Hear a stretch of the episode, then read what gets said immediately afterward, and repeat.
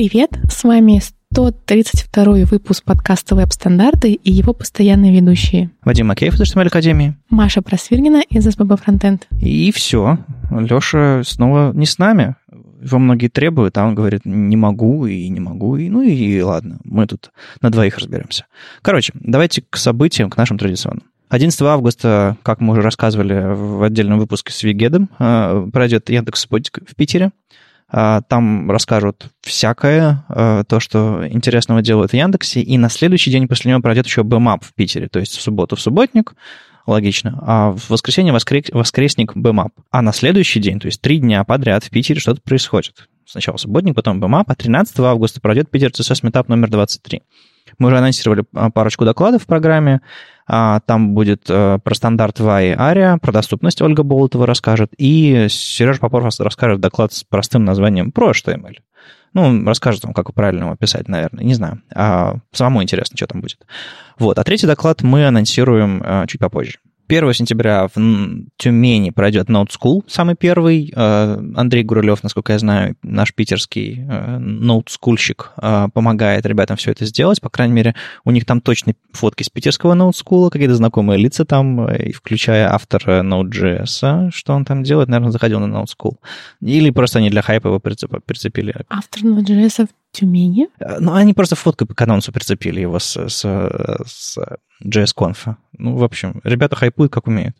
Um, ну, чтобы привлечь внимание. Молодцы. Uh, в общем, 1 сентября пройдет. Uh, если вы где-нибудь там поблизости приезжаете, это штука, на которой все садятся и начинают проходить разные курсы по Node.js, учатся работать в консоли, работать с JS, работать с Node.js, ну и вообще с всем на свете, и просто знакомство, и наверняка какая-нибудь будет пицца в конце. Хотя не знаю, не знаю, что там в Тюмени принято делать после. А, а не в Тюмени, где там еще? FrontTalks в Екатеринбурге 14-15 сентября. Такая конференция в Екатеринбурге проходит много лет подряд в разных форматах, а, в партнерстве с Яндексом. А, билеты сейчас, по-моему, тысячи по три с половиной. Они анонсировали полпрограммы.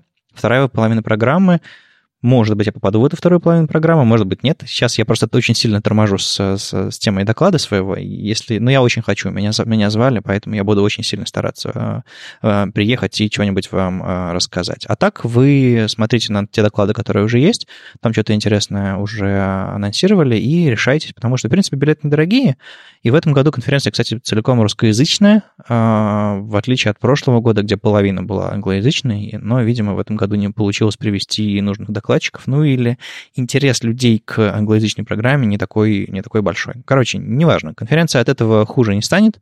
Два дня, 14-15 сентября в Екатеринбурге. Ну и без особых подробностей, Москву CSS номер 9 в Москве 2 октября. Ребята последний э, московский метап по CSS провели в мае, и вот будут делать ну, очередной в октябре. Нормальный отпуск получился, но э, рад, что они вернулись. И тут внезапно про подкастинг мы тут записываем подкаст, и почему бы нам немножко мета не запустить? Тут неожиданно обнаружилось, что на wordpress.com, это такой э, типа хостинга для WordPress, а, по-моему, это вы можете получить под домен на их сайте, а на самом деле можно хостить подкаст. То есть вы можете загружать в, в знакомом вам, наверное, знакомом интерфейсе WordPress туда ваши подкасты, делать категории какие-то, еще что-то такое. И, собственно, он будет, вам будет генерировать фид, такой XML-штуковину, которую вы засунете в iTunes и как бы быть настоящим подкастером. Главное, загружать, записывать эти mp3-файлы или что у вас там. Так что, в принципе, вариант с тем, чтобы не платить SoundCloud 100 евро в год или сколько там сейчас за это э, денег э, просят, и не платить всяким другим штукам, и не мучиться, как мы. Ну, мы уже отмучились, но все равно. Не мучиться, как мы с селф-хостингом. Э, загружайте на wordpress.com, получайте свой подкаст. Так что если вас беспокоила идея хостинга, если вы не хотите тратить много денег, кажется, это вариант. Это, по-моему, не единственный бесплатный хостинг для подкастов, но Забавно, что там прям визуальная админка, загружаю и не хочу. Забавно, короче. Ладно, а что еще интересно про подкастинг? Мне тут ребят э, из CSSR, из, или из CSSR, как меня настойчиво предлагают говорить, э, оказывается, записывают тоже подкаст. Э, если вы помните, был, был такой формат и вообще пятиминутка React, пятиминутка Angular, я не знаю, существует ли он до сих пор, я то ли отписался, то ли они не выходят. Я не, не уверен, что именно из этого произошло. А, в общем, ребята в 512 словах, ну, так, по-гиковски, а, рассказывают новости, а, около фронтендерские. И ну, все это занимает около пяти минут. У них, э, сколько там выпусков? Уже 16 выпусков э, на SoundCloud, в iTunes, и ну, и у них отдельный фит есть, можно подписаться тоже. Мои ощущения от всего этого. Ну, не знаю, вы когда-нибудь заставали э, себя в такси или в собственной машине слушающим радио какое-нибудь? Радио, радио, ла-ла-ла, и конец часа новости. Там, та-дам, та-дам, та-дам, что-нибудь такое, типа Сегодня в городе, сегодня в России какая-нибудь тройня медвежат родилась в зоопарке. Сегодня вечером что-то такое. Завтра президент посетит, не знаю, космическую станцию. И вот, вот такие вот вещи. Очень, очень ровным голосом, очень так динамично, быстренько, но очень пусто как-то. То есть отсутствие мнений, чистые новости. И вот у меня вот это вот ощущение от э, новости 512 э, ЦССРного сложилось именно такое. Как-то пустовато. Короче, просто как если вы, знаете, вы взяли, есть в, в Mac такая команда, say называется. Вы пишете в консоли say, и после нее пишете любую строчку, и вам Mac говорит. Say и читает эту строку голосом синтезированным. Так вот, можно просто заголовки новостей пустить в этот say и записать такой подкаст. Абсолютно нейтрально, без мнений, без всего, неважно, кто у микрофона, неважно, что говорят, ну просто типа Заголовки новостей из Твиттера, заголовки новостей еще откуда-то. Подборка, да, ценна. Если у вас мало времени прослушать что-то подобное, да, но, но души нет. Вот это моя претензия. Так что, если ребята слушают, э, знают, ну, подумайте с тем, чтобы добавить, ну, хотя бы какую-то минимальную, не знаю, аналитику, мнение, хоть какую-то эмоцию какую-то, что ли, не знаю. Как-то очень сухо, прям вот пересушено. Хотя я знаю, что вроде бы такой план и был. А как дела у нас у самого неформального подкаста? Ладно, не самого, а, но... Как это не самого? Ну, есть другой подкаст, который считается самым неформальным. Неформальный настолько, что его не хочется слушать. Мы очень давно не выходили. Последний выпуск у нас был то ли в апреле, то ли в марте. Для тех, кто к нам только что присоединился, напомним, этот подкаст называется SPB Frontend Dreamcast. Да, мы очень давно не выходили. У нас последний выпуск был то ли в апреле, то ли в марте. Я даже не помню. А, мы заказали новые микрофоны в России их не было, так что пришлось ждать, пока они приедут к нам из США. Они приехали, и даже, кажется, на следующей неделе мы наконец-то запишем новый выпуск. Круто. Э, с возвращением вас. Ну, вы последний раз записывались вот прямо здесь, где мы сейчас записываемся, потом э, искали свое место. Ну, а с тремя, или сколько у вас там, четырьмя USB-шными микрофонами? У нас три микрофона, да. Мы пока решили, что помещение не так важно, потому что они динамические, и, скорее всего, там все будет нормально. Ну да, да, да. Ну, то есть как бы бы совсем в адском стеклянном э, офисе записываться не стоит. Ну, ладно, мы углубляемся в мою любимую тему про звук. А главное, чтобы у вас э, продолжались темы неформальные, интересные, и зовите всяких э, тоже из питерского сообщества людей. Больше подкастов хороших и разных. Тут у нас еще одно возвращение. Марат Тоналин вернулся с релизами, с, с подробностями релиза Firefox. Как я, я, я ведь теперь Firefox фанбой, а я же теперь э, слежу внимательно за тем, что происходит с Firefox, потому что им пользуюсь каждый день, мне хочется, чтобы браузер становился лучше. Смотрите-ка, не слез до сих пор. А, он рассказал э, с небольшим запозданием, что у нас нового в Firefox 61. И там много всякого CSS-ного довольно, из такого прям вот интересного. Там очень сильно обновились. Ну, собственно, там появились вариативные шрифты полноценно, очень много всяких свойств с этим связанных. А, забавно, что а, свойства font weight традиционно допускающее значение типа 100, 200, 300, 400, там, до 900, теперь может получать значение от 1 до 1000 включительно. Соответственно, это позволит использовать его вместе с вариативными шрифтами. То есть вы можете сказать, у этого жирность 1, у этого жирность 2, у этого жирность 3, и у вас от самого волосяного, такого тоненького шрифта он дойдет до 1000, до самого жирного. То есть вот такая вот а, штука, не только все эти свойства, типа font variation settings и там фонд Option Optical Sizing и прочие штуки, а, непосредственно относящиеся к OpenType, а еще и вот старый добрый фонд Weight.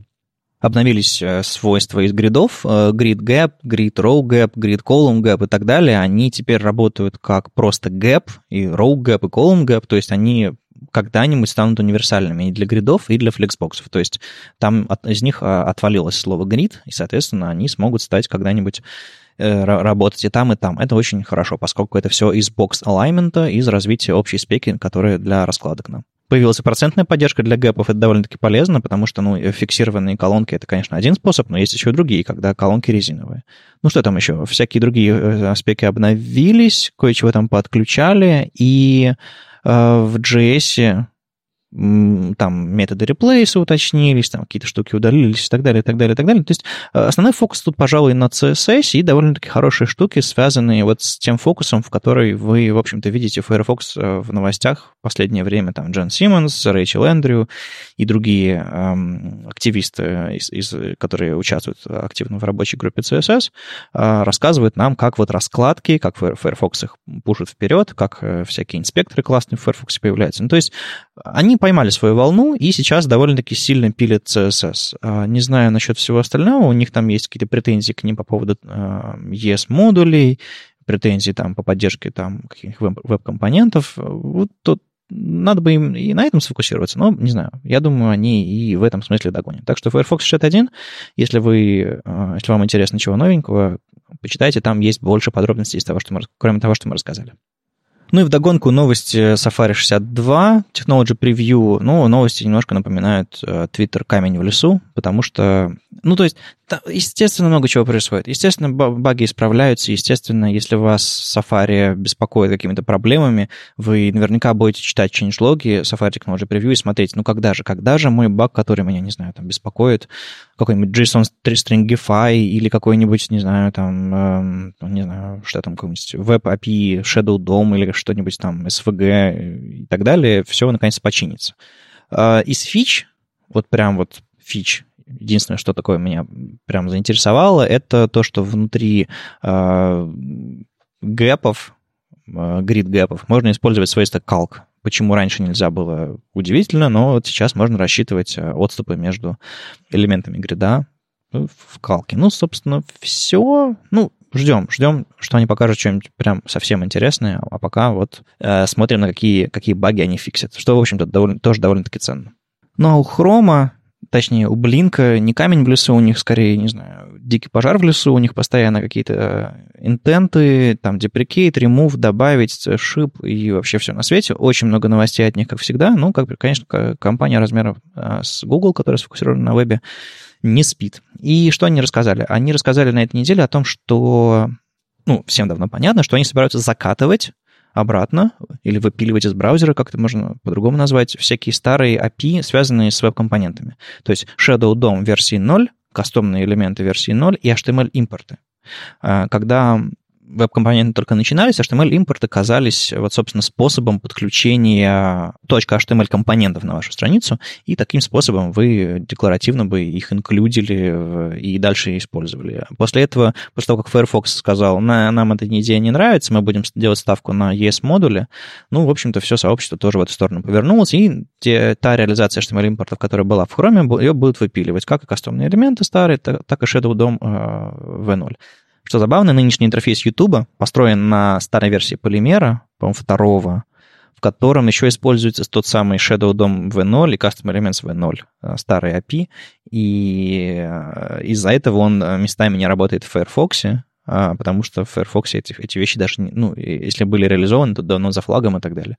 То есть им нужно обновить свой э, компоненты полимерные до, до третьей версии, и тогда только... Ну, в общем, они, видимо, будут это делать, пока они выкатили все нормально работающие только... А, все, вспомнил. В Firefox там загружается адский полифил, который все, э, весь интерфейс YouTube э, рендерит очень медленно, ну, из-за того, что там приходится очень много всего лишнего делать.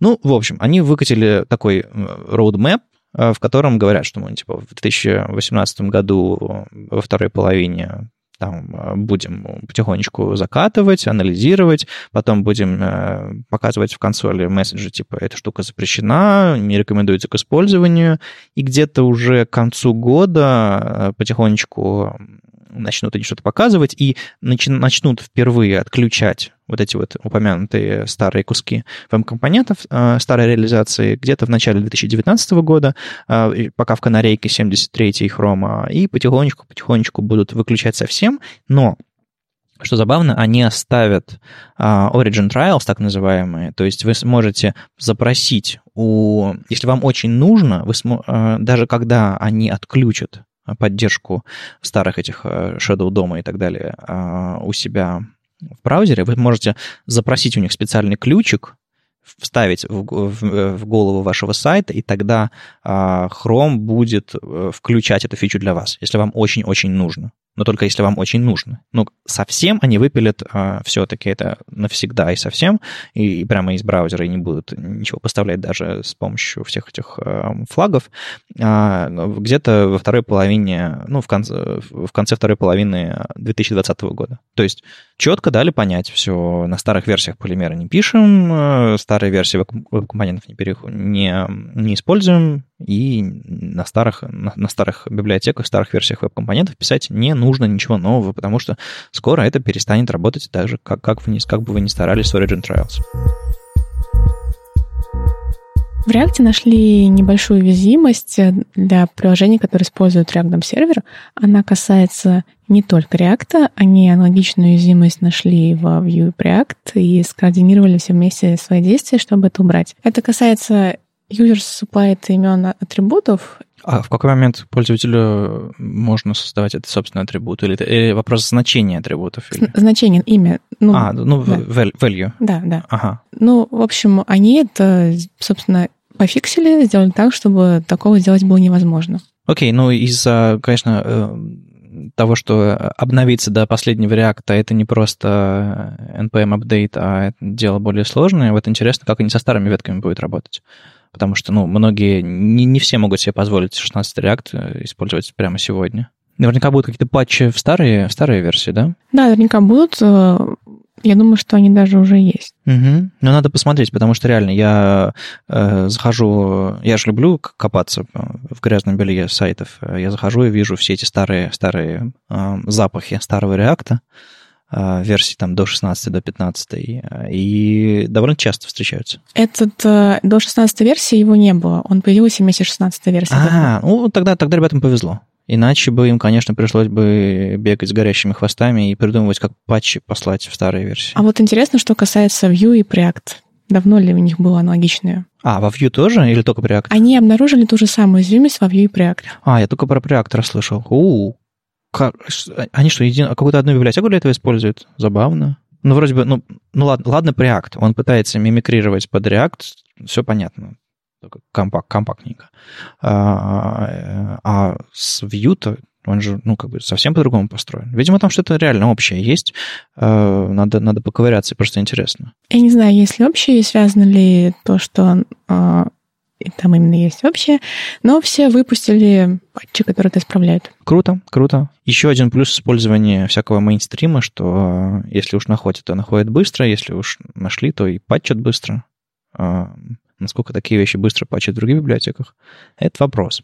В общем, если вы знаете, почему эта штука заэффектила и React, и Preact, еще и Vue, хотя они вроде бы, ну, вроде бы не так близко лежат. Э, расскажите. Но у меня внутреннее ощущение, что они используют какую-то одну и ту же зависимость, в которой эта штука так или иначе всплыла каким-то образом, какую-то стандартную библиотеку для работы с атрибутом. Я не знаю. Либо они все просто это не учили одну и ту же проблему. Слушай, ну так, это совпадение, это нехилое такое. Типа э, одинаково ошиблись три разных программиста? Совпадение. На днях Джейк Арчибальд довольно известный парень из Гугла, написал в Твиттере, что, по его мнению, TC39 совершает ошибку, вводя pipeline-оператор. В качестве, почему он так думает, он написал код с примером, а, сравнивая так называемый call-оператор, который является специфическим сахаром call, и pipeline-оператор. И в его примере функции для pipeline-оператора, они выглядят очень плохо. Вадим, ты смотрел сам, ты... Да, я, я, я глянул на код, но мне что одно, что другое кажется каким-то не сильно элегантным. То есть как бы в кооператоре мы неявно передаем параметры с помощью this, так как мы их, э, собственно, передаем в контексте. А в PPN-операторе мы передаем их явно, и поэтому это выглядит очень плохо. Как бы стрелка, стрелка, стрелка, стрелка. Это действительно непонятно, это выглядит странно. Но, как заметил Табек, Таб Аткинс в комментариях, а это касается именно самого простого simple pipeline оператора, который сейчас э, по дефолту, по-моему, в Бабеле, собственно, есть. Но есть еще два конкурирующих пропозала, F-Sharp и Smart Pipeline. И Smart Pipeline, например, такого писать уже не нужно будет. То есть там можно будет э, более явно передать параметр, и функции будут более адекватно выглядеть. Вообще, когда я посмотрела на этот код с кучей стрелочек, признаюсь, я совершу маленький каминг-аут, я очень люблю скобки в функциях. Я люблю, когда параметры выделены, когда тело функции выделено. Почему? То есть, когда э, у нас, например, можно записать кратко, без скобок, без всего, там, от стрелочка, от что-то там, это как бы выглядит красиво, да, когда код короткий, и когда это не касается всего приложения в целом. Но, на мой взгляд, а, представьте себе книгу, в которой нет заголовков, в которой нет заглавных букв и нет точек. Есть просто ровный текст, без заголовков, без заглавных букв, без всего, просто ровный текст. Вспомните, как вы пишете в чате. Там есть смайлики, погоди. Окей, okay. да, не отбивают. А, они, они решают, да. И то есть это такой монотонный текст, у которых, которого нет структуры такой явной. И, на мой взгляд, скобки, они эту структуру добавляют. То есть у тебя появляется заголовок, у тебя появляется подзаголовок, у тебя появляется заглавная буква и точка, которая означает точно конец.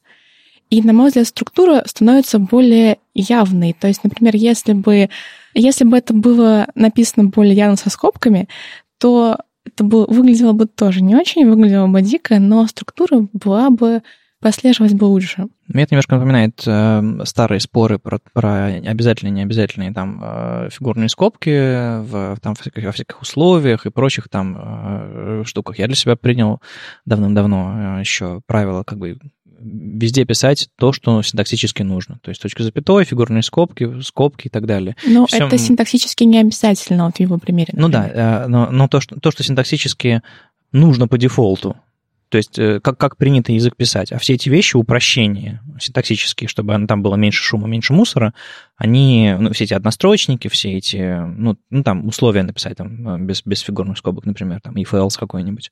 Все это, оно, конечно, делает короткие фрагменты, как, как ты совершенно правильно сказала, выразительными, э, меньше шума и так далее, но если этот паттерн применять везде, то получается ерунда. А, а если вы будете говорить, ну вот в этой ситуации я не буду использовать скобки, а вот в этой буду использовать, то вы не пойм... вам очень сложно будет определить эту, эту грань между тем, где вы их используете, а где не используете. Поэтому э, для этого придумали потом уже всякие линтеры, для этого придумали принцип, э, типа, лучше использовать всегда одно и то же, один и тот же синтаксический э, подход, а, и зато вы не будете думать, ломать голову, где и что использовать. Так что вот в этом смысле я с тобой согласен, оно делает код в выразительнее, оно, если планомерно применять, в итоге делает код более читаемым, понятным, предсказуемым. Но в целом э, эта дискуссия, которая развернулась, она показывает, что с пайплайн-оператором все неясно, что сообщество нет э, такой единой конечной цели, которую оно видит. Оно достаточно разнонаправленное, и до сих пор непонятно, чего все точно хотят. Есть очень много точек зрения по этому поводу, и Пока непонятно, что получится в итоге. Ну, в общем, если вы хотите упороться, то полистайте, потому что я сейчас этот трейдик листаю, а Twitter подгружает все новые сообщения, все новые сообщения. Сейчас он уже устал, говорит загрузить больше ответов. И, в общем, развлечение, так, так себе развлечение, на мой взгляд. Ну, в смысле, там очень много э, левого и автопа, но в целом, если вот самое начало дискуссии прочитать, то там довольно интересные взгляды. И у меня почему-то сложилось впечатление по поводу этого pipeline а, что типа вы его уже определили, как он будет выглядеть, и все уже, чуть ли не его уже все начали использовать. Нет, Нет и я же, по-моему, в прошлом выпуске говорила, что есть конкурирующие proposal ы. А, то есть все-таки конкуренция все еще продолжается. Окей. Ну, классно. Просто, да, наверное, когда используете какой-нибудь, э, придумываете новый какой-нибудь э, оператор JavaScript, надо рассматривать разные случаи применения. В качестве примера, опять же, э, вот в словарь терминов по фронтенду, который мы введем там в веб-стандартах, люди приходят и говорят, вот есть такое слово, а как его лучше перевести? Я считаю, что вот так. И кладут рядом со словом его перевод. И такие, и абсолютно довольны. А я говорю, а попробуйте в контексте это слово употребить. Беру и даю им несколько предложений, в которых это слово склоняется, в которых это слово употребляется в одном, в другом, третьем контексте, и тогда слово по-настоящему расцветает. Ты смотришь на него и видишь, оно уместно или неуместно. И вот то же самое с этими операторами. Если вы написали однострочник простой и говорите, смотрите, как классно выразительно, это одно. А будет ли он смотреться в более в другой сложной ситуации, когда все, все, все более наворочено, когда у вас какие-то более сложные структуры? Не будет ли он мешать, читать или еще что-то такое? То есть надо, правда, в разных контекстах все это попробовать, прежде чем говорить, да, это то, что работает, да, это то, что нам нравится. Ну, я, я доверяю этим ребятам, которые занимаются стандартизацией всего всякого нового и сообщества вокруг него. Но, видимо, тут все-таки рано еще говорить, что pipeline оператор готов. Ну и новости по другую сторону баррикад, или не баррикад, просто с другого спектра. А у нас тут э, в блоге CSS W3C появилась новость о том, что рабочая группа CSS финализировала спеку а, гридов второго уровня, точнее, важную ее часть, основную ее часть, а, собственно, а, она главным образом содержит а, развитие идеи сабгридов, подгридов, которая, собственно, была сначала в уровне 1 спецификации, а потом была вынесена дальше, чтобы ну, не тормозить эм, реализации браузерной, не тормозить релиз браузерных этих фич. Соответственно, благодаря тому, что сабгриды все-таки дропнули с первого уровня, мы сейчас уже в, реальном жизни, в реальной жизни видим э, реализацию гридовую. Кроме бот-гридов, которые э, во втором уровне типа закончены, и в таком виде они войдут в спеку, там еще есть какие-то вещи, там э, всякие нюансы про min-max, автоплейсмент, единицы фр внутри min-max, ну, в общем, всякие такие более, более минорные вещи. Но главное, что основная часть э, гридов второго уровня закончена, а туда э, внедрять, собственно, первый уровень спецификации, чтобы это была полноценная спека, по сути, э, развитием первого уровня второй являлся. И я думаю, мне кажется, вполне себе он, он какой-нибудь, какого-нибудь кандидата в рекомендации достигнет, не знаю, ну, вряд ли в этом году, но, может быть, уже в следующем году и реализация браузера появится. Ну, короче, судя по всему, из гридов второго уровня не будут делать прям следующую абсолютно принципиально новую или там супер навороченную версию. Это будет такой итеративный релиз. Не успели э, под гриды, но зато вот э, в скором времени их впили. Так что ждем, и это станет по-настоящему еще более мощной системой раскладки, а, которая позволит делать наконец-то все, что умеет современные синтетические системы раскладок, типа там на флексах, на, на, на, на, на флоутах и так далее, где есть специальные системы, препроцессоры и даже JavaScript для, для расчета именно под сеток, внутри сеток. А, ждем и хорошие новости от рабочей группы CSS. Инженер э, из Google Photos Антин Харасимев написал про то, как они делали Google Photos. Там есть много разных аспектов. Меня больше всего заинтересовало то, как они их раскладывали в ширину. Они использовали достаточно непростой алгоритм, по сравнению с другими сервисами. Существует алгоритм Кнута Пласа, который занимается тем, чтобы выравнивать текст на всю ширину. Ну, типа Justify. Да. Он э, понимает, где нужно пробел сделать побольше, где поменьше, и таким образом все выровнять. Обычно сервисы, которые, которым нужно так вот раскладывать фотографии на всю ширину, они изменяют высоту фотографии. То есть, например, э, ряд должен быть вам хочется, чтобы ряд был 180 пикселей, но не, не, не получается. И вы его уменьшаете так, чтобы все подогналось. И обычно сервисы просто уменьшают до тех пор, пока не подгонится. А они решили сделать похитрей и сделать наиболее умную раскладку. Они смотрят в каком месте нужно сделать разрыв, то есть в каком месте нужно перенести на новую строку, и в зависимости от этого либо уменьшить ряд, либо увеличить ряд. Но таким образом, чтобы а, вот этот вот а, коэффициент отрицательный от того, что вообще что-то пришлось уменьшать либо увеличивать, он был минимальным. То есть, например, у вас три с половиной фотографии в строку помещается, три с половиной, но это а, три с половиной нам не нужно, нам нужно либо три, либо четыре. И вот он смотрит, как сделать же лучше. Оставить 3 и увеличить их, либо оставить 4 и уменьшить высоту так, чтобы они все уместились. Ведь если вы оставляете 3 либо 4, то это влияет на последующие ряды. И вот таким образом нужно сделать, чтобы вот этот вот отрицательный эффект, он был минимальным. Ну и просто нужно заранее рассчитать перед тем, как все отрендерить. И... Алгоритм строит граф. Он строит причем направленный циклический граф, поэтому его можно потом пройти за линейное время, чтобы все ветки графа по всем веткам графа посчитайте, где вот этот э, отрицательный эффект минимальный. Он строит граф всех вариантов, всех раскладок. То есть он вот идет и смотрит, что разрыв может быть либо на третий, либо на четвертый. И это следующие две вершины графа. То есть в одной вершине у нас три фотографии, в другой вершине четыре фотографии.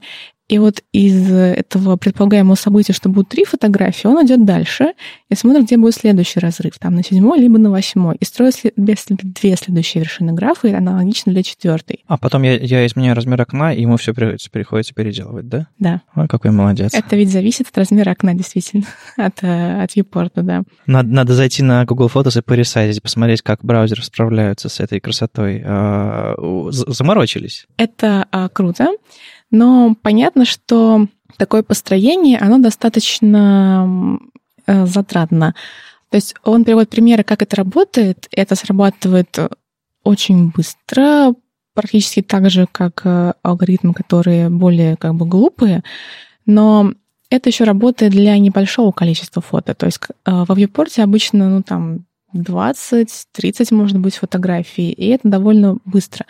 А, вообще вот он пишет, что число раскладок равно 2 а, в степени n делить на 5, где n — это количество всех фотографий. Это экспоненциальная сложность. То есть это очень-очень-очень плохая сложность. Но, к счастью, на странице миллион фотографий не помещается обычно. Они же подгружаются последовательно, поэтому он последовательно делает это там для 30, 30, 30 в зависимости от випорта. И, и, видимо, это работает хорошо, они такое решение оставили. То есть в итоге у них, получается, они делят, делят на всю, всю, весь массив фотографий на какие-то сегменты, э, секции, ну, как вы... Как... Ну, в зависимости от того, сколько помещается у тебя во вьюпорте. Угу. Ну, то есть э, как, как э, поиск по картинкам гугловский.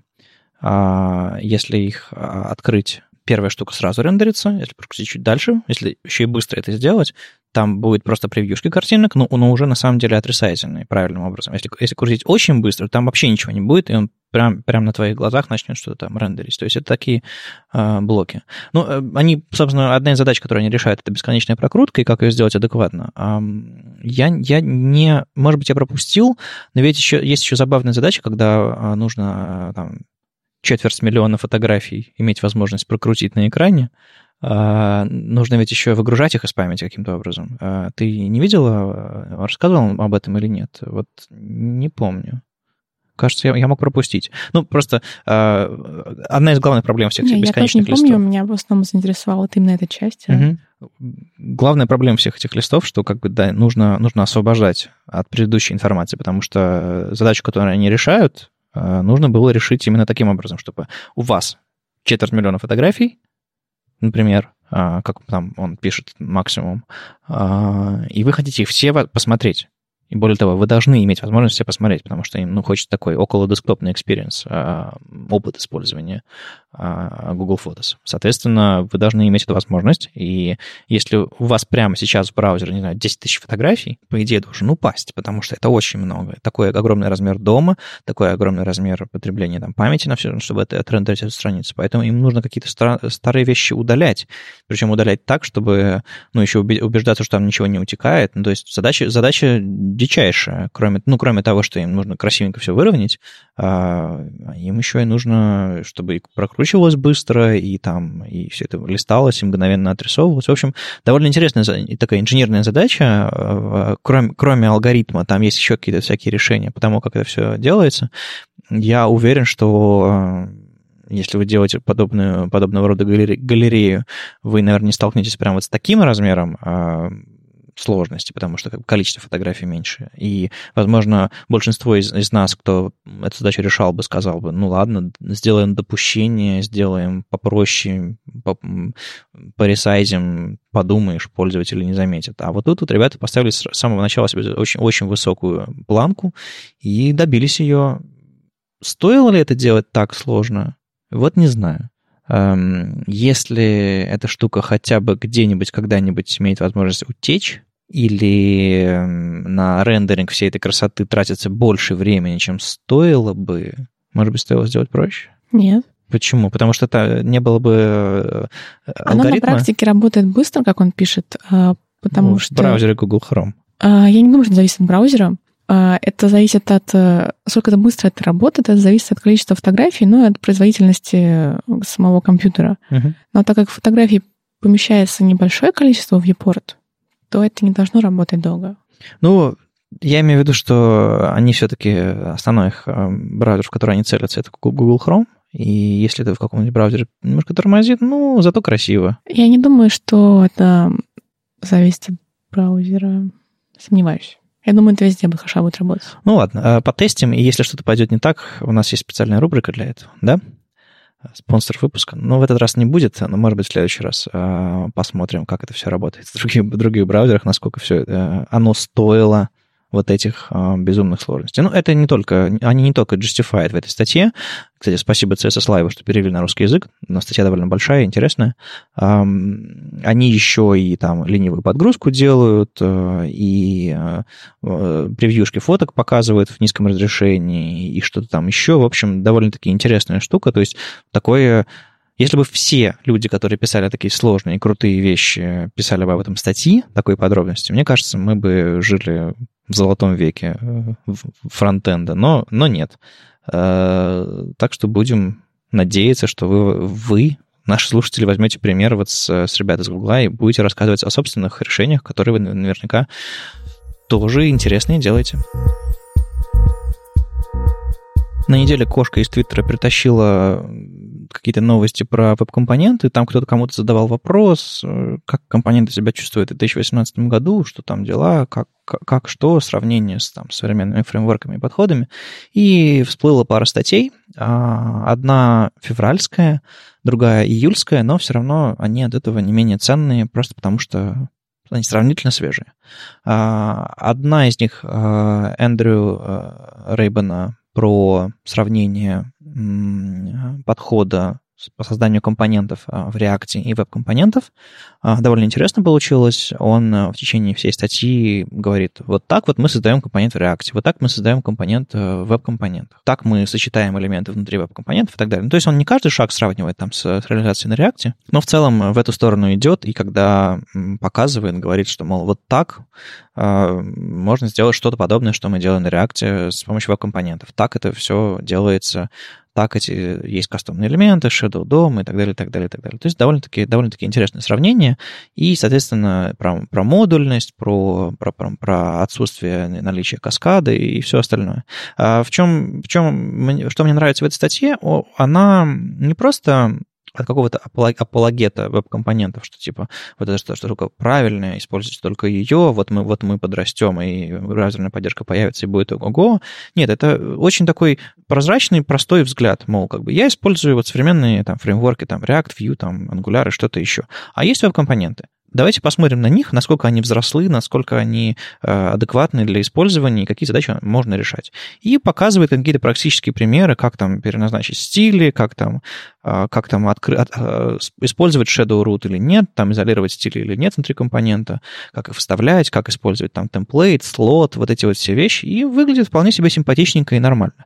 Естественно, там никакого дата-байдинга байдинга нет, естественно, там нет э, чего-то там нельзя расширять там баттоны инпуты адекватно, их можно только оборачивать, точнее, внутрь какой-то контент вставлять с помощью слотов. То есть есть разные недостатки, и в целом э, это не фанбойская статья, он не говорит, что нужно бросить, выбросить все и начать использовать веб-компоненты.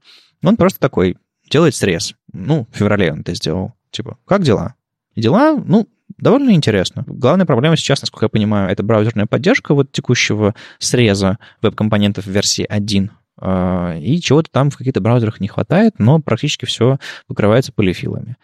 А, если вам интересно что-то подобное, если вы практикуете веб-компоненты, было бы интересно послушать от вас, насколько, насколько вам удобно, мешает и так далее. А у тебя, Маша, какое впечатление сложилось? Насколько адекватные эти примеры на веб-компонентах, а, создание, не знаю, компонентов или там еще чего-то выглядят для тебя? Они выглядят более нагруженно, чем компоненты React. То есть писать придется больше но в целом мог. Ну, просто перед тем, как ты будешь что-то писать на веб-компонентах, не будет э, инициализироваться React в памяти твоего браузера. Это, конечно, плюсик. Это плюсик, но мне писать придется больше.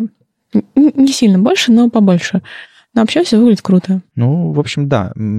Круче всего, конечно, выглядит то, что многие вещи типа кастомных элементов, события по мутации, там, атрибутов а, и встроенные в, в компоненты, и что там еще, и, собственно, Shadow DOM, который изолирует ваши компоненты прям вот нативно браузерно, внутри отдельного дерева, и снаружи на него никак не повлиять, только если вы этого не хотите каким-то образом допустить. Вот это все выглядит, конечно, очень здорово, потому что подобные вещи полифилами костыльно все-таки реализуются, если вообще реализуются, и, ну, это вот такая киллер-фича для веб-компонентов, по-моему, по сравнению с типичными, типичными фреймворками, которые все это имитируют. А глядя вот на все эти, не знаю, литералы, э, глядя на все эти эм, штуки, ну, там, конечно, не JSX в прямом виде, там все внутри литералов, но это тоже можно подсвечивать, это тоже можно э, довольно-таки удобно считывать, и, ну, правда, правда, выглядит симпатично.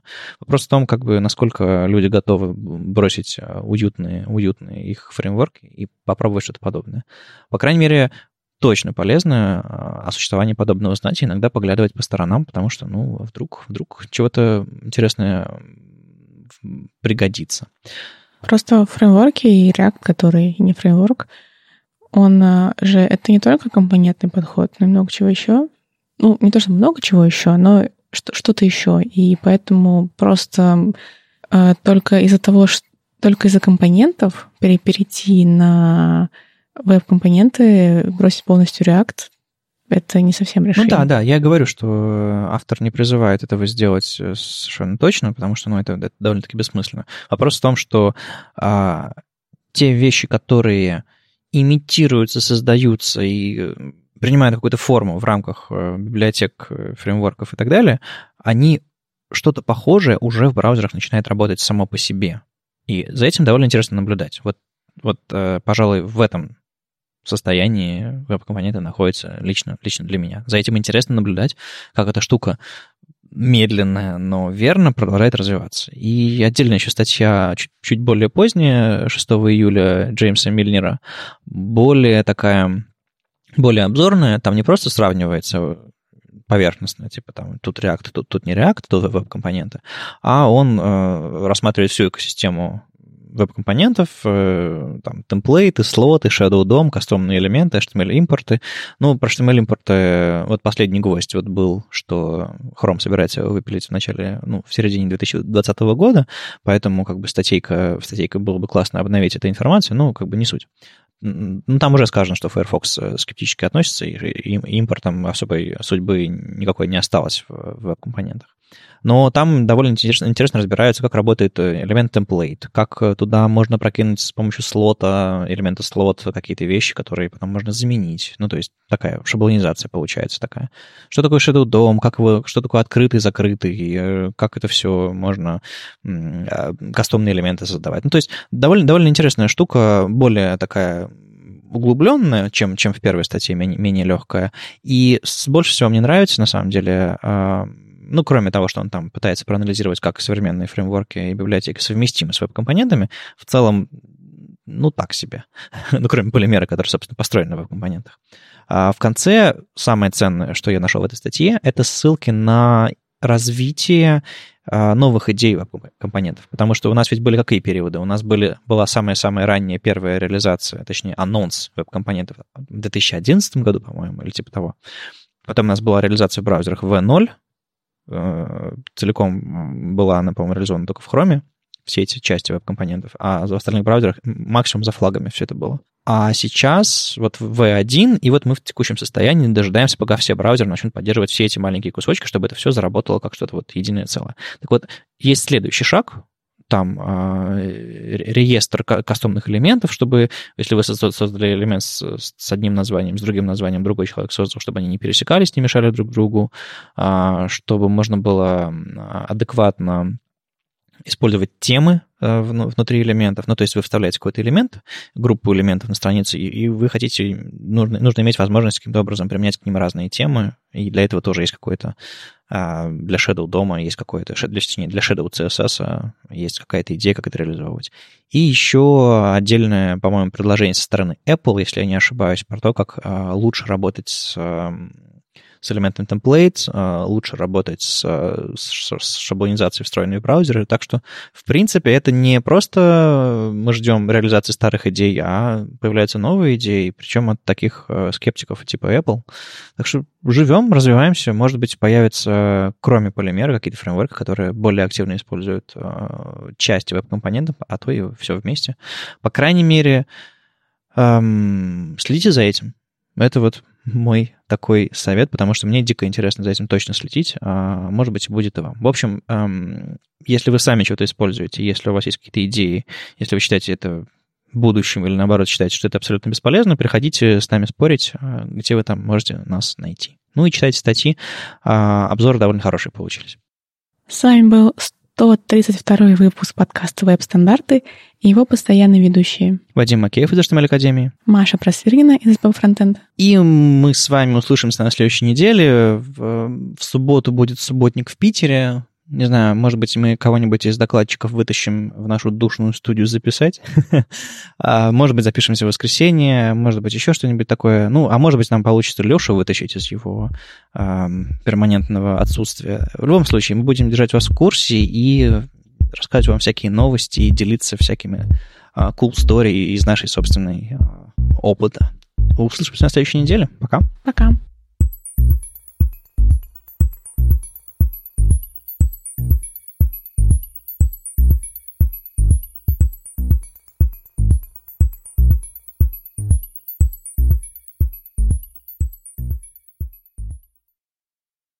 Спонсор этого выпуска — браузер Opera 9.6. У меня есть два веера из Opera Японии, а, 9.5, простите. У меня есть два, два, два веера а, из японского офиса Opera, на который изображен Йон Ван Тейчнер в средневековом платье. И это единственное, что нас спасает сейчас от, от жары, ну, кроме вентилятора. Так что эм, спасибо старой доброй опере.